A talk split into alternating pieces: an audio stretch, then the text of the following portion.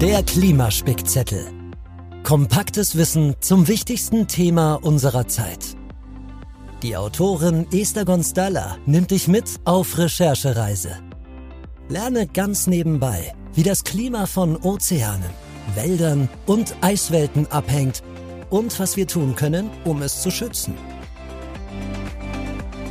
Hi, ich bin Esther Gonstalla und ihr hört die Folge Nummer 9.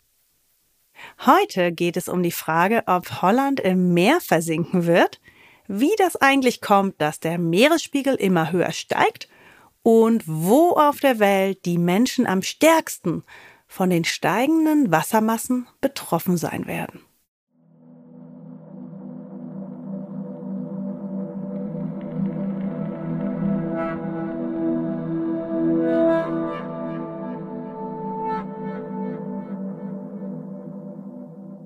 Vor vier Jahren erschien mein erstes Infografikbuch in der Reihe, das Ozeanbuch. Und seitdem lässt mich das Thema Meere nicht mehr los.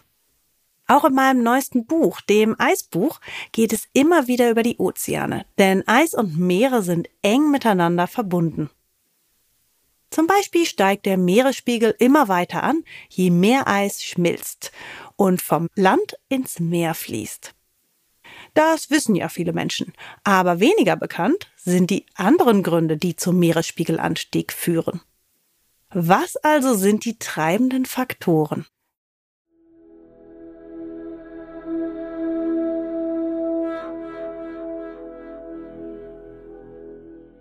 Als ich das Eisbuch fast fertig geschrieben hatte, erschien kurz vor dem Drucktermin der neue Weltklimabericht des IPCC. Dort habe ich die aktuellsten Zahlen aus der Klimaforschung zum Thema Meeresspiegelanstieg gefunden. Und die haben mich in Teilen etwas überrascht. Dort steht, dass der Meeresspiegelanstieg sich in den letzten Jahrzehnten von 3,25 Millimeter pro Jahr, das war der Durchschnitt 93 bis 2018, auf 3,7 Millimeter pro Jahr erhöht und beschleunigt hat. Und zwar, das war der Durchschnitt von 2006 bis 2018. Der größte Unterschied kam dabei durch das stärkere Abschmelzen der Eisschilde. 35 Prozent des Anstiegs wird inzwischen durch das Schmelzen der grönländischen und antarktischen Eismassen verursacht. Das ist Grund zur Sorge. Aber ein genauso wichtiger Faktor im Meeresspiegelanstieg ist die Erwärmung der Meere. Wenn sich die Luft erwärmt auf unserer Erde, erwärmt sich auch das Wasser. Und es dehnt sich aus. Diese sogenannte thermische Ausdehnung trägt ebenfalls rund 35 Prozent zum Meeresspiegelanstieg bei. Das muss man sich so vorstellen. Die Ozeane nehmen 90 Prozent der überschüssigen Wärmeenergie aus der Atmosphäre auf, also fast alles. Sie erwärmen sich also stetig weiter, dehnen sich weiter aus und sorgen dafür, dass auch mehr Eis, zum Beispiel von den Gletschern der Westantarktis, ins Meer fließt. Eine Kettenreaktion der Erwärmung beginnt. Auch die schmelzenden Gletscher tragen mit 15 Prozent zum Meeresspiegelanstieg bei, solange es dort oben noch was zum Abschmelzen gibt. Und die restlichen 15 Prozent kommen von Wasserspeichern an Land. Na, zum Beispiel Flusswasser strömt ja ständig in die Meere. Nun kann man sich fragen, warum denn 3,7 Millimeter pro Jahr so wichtig sind. Das hört sich ja erstmal wenig an. Aber über die Jahre addiert sich das allerdings schon auf insgesamt 20 Zentimeter seit der vorindustriellen Zeit. Und wen wird das denn dieser Meeresspiegelanstieg am stärksten betreffen? Dazu habe ich mal Kai Kaczynski von Fair Oceans gefragt, der sich mit dem Thema ganz stark beschäftigt. Hallo Kai, wer ist denn nun am stärksten vom steigenden Meeresspiegel betroffen? Spontan hätte ich vor ein paar Wochen noch geantwortet, es sind die Inselstaaten, die pazifischen Inselstaaten, die in der Karibik und im Indischen Ozean. Die Prognosen sagen, dass bis zum Jahr 2100 bei einem Meeresspiegelanstieg von einem Meter rund 75 Prozent der Fläche der pazifischen Inselstaaten allein verschwinden wird. Damit verschwinden dann nicht nur die Inseln, sondern ganze Kulturen verschwinden. Ganze Staaten sind dann untergegangen. Und das ist sicherlich die gravierendste Auswirkung des Meeresspiegelanstiegs, der uns in den kommenden Jahrzehnten erwartet, wenn wir so weitermachen wie bisher. Allerdings haben wir jetzt gerade eben in den letzten zehn Tagen den Senegal besucht und dort haben sich Fair Oceans und Brot für die Welt mit den Partnerorganisationen in Afrika getroffen bei der alljährlichen Konferenz der afrikanischen Kleinfischer, organisiert von KOPA. Und wir haben uns unter anderem auch die Auswirkungen des Klimawandels hier an der westafrikanischen Küste angeschaut und sind jetzt im Augenblick in Saint-Louis. Für lange Zeit war Saint-Louis das Zentrum des französischen Kolonialismus in Westafrika und ist heute Weltkulturerbe, aber auch ein Beispiel dafür, dass die Auswirkungen des Meeresspiegels sich nicht nur dramatisch auswirken werden in den Inselstaaten, sondern eben an allen flachen Küsten der Ozeane. Und hier ist heute schon zu sehen, wie dieses Weltkulturerbe tatsächlich in den Fluten verschwindet. Nach Stürmen 2017 und 2018 wurden mehr als 3000 Menschen hier umgesiedelt. Ganze Häuserreihen sind im Meer versunken und es geschieht hier genau das, was mittlerweile auch auf den pazifischen Inseln geschieht. Menschen müssen eben umgesiedelt werden. Wenn man das vor Augen hat und sich dann ja die Weltkarte anschaut, überlegt, wo überall diese flachen Küstenbereiche zu finden sind, sieht, dass ungefähr zwei Drittel aller Megacities der Welt an den Küsten zu finden sind.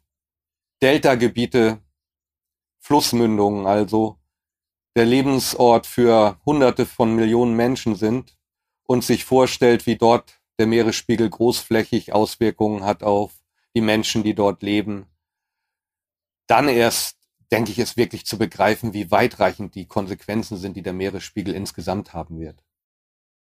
Vielen Dank, Kai. Jetzt wird mir nochmal richtig bewusst, wie gravierend der Meeresspiegelanstieg wirklich für die Menschen weltweit ist.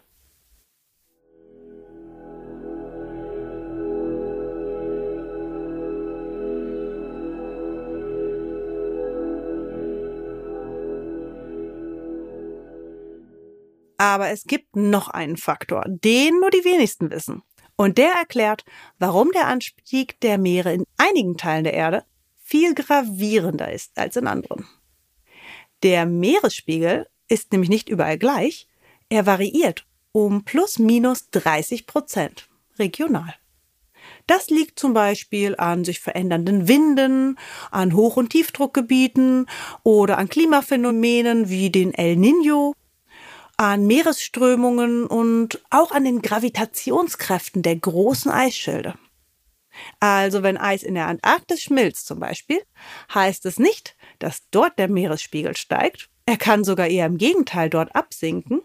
Aber zum Beispiel an der Nordostküste Nordamerikas, da steigt er eher. Ihr seht also, das ganze Thema ist super komplex. Zurück zur Ausgangsfrage. Wird Holland also im Meer versinken? Wäre es ein Entwicklungsland, ja, dann würde ich sagen, weite Teile des ebenfalls schon unter dem Meeresspiegel liegenden Landes würden überflutet werden. Aber da Holland seit Jahrzehnten schon in Hightech-Dämme investiert und sehr wohlhabend ist, sehe ich gute Chancen für Holland, seine Bevölkerung vor den steigenden Wassermassen zu schützen. Zusammenfassend kann man sagen, dass die Küstenbewohner weltweit und die Menschen, die in niedrig liegenden Ländern im globalen Süden leben, ganz besonders in Zukunft am stärksten vom Anstieg der Meere betroffen sein werden und öfter mit Überflutungen rechnen müssen. Je ärmer das Land, desto stärker sind die Folgen für die Menschen, denn die Regierung hat das Geld nicht, um diese teuren Dämme zu installieren. Im schlimmsten Fall, wenn wir keinen Klimaschutz betreiben, könnten wir bis zum Jahr 2100 mit 1 Meter bis zu 2,4 Meter höherem Meeresspiegel rechnen. Dann werden auch die besten Dämme nicht mehr viel helfen.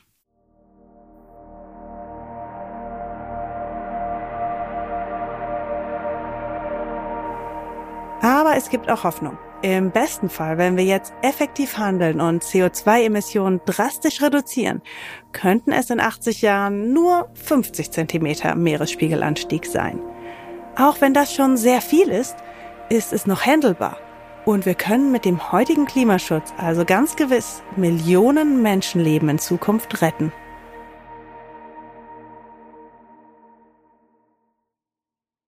Noch ein paar Gründe mehr, das Klima und unsere Meere zu schützen.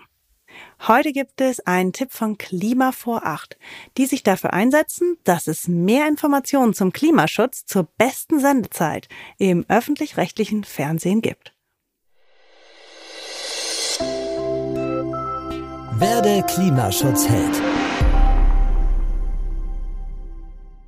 Hallo, ich bin Mareike von Klima vor Acht und unser Klimatipp hat weniger mit dem direkten CO2-Sparen zu tun, sondern eher mit dem Sprechen darüber. Versucht mal in Gesprächen über die Klimakrise auch über Lösungen zu sprechen und über die positiven Dinge, die sich verändern können, wenn wir Klimaschutzmaßnahmen umsetzen. Beispielsweise bessere Luftqualität, schönere Straßen, weil es weniger Autos gibt oder auch mehr Zeit für sich selbst, wenn man mit der Bahn fährt, anstatt mit dem Auto zu fahren. Statt eurem Gegenüber also zu sagen, das machst du schlecht, fragt sie doch mal, was kannst du durch Klimaschutz gewinnen? Solche Gespräche machen Lust auf Veränderungen, bringen Hoffnung und schaffen damit auch eine Menge Motivation beim Klimaschutz dran zu bleiben.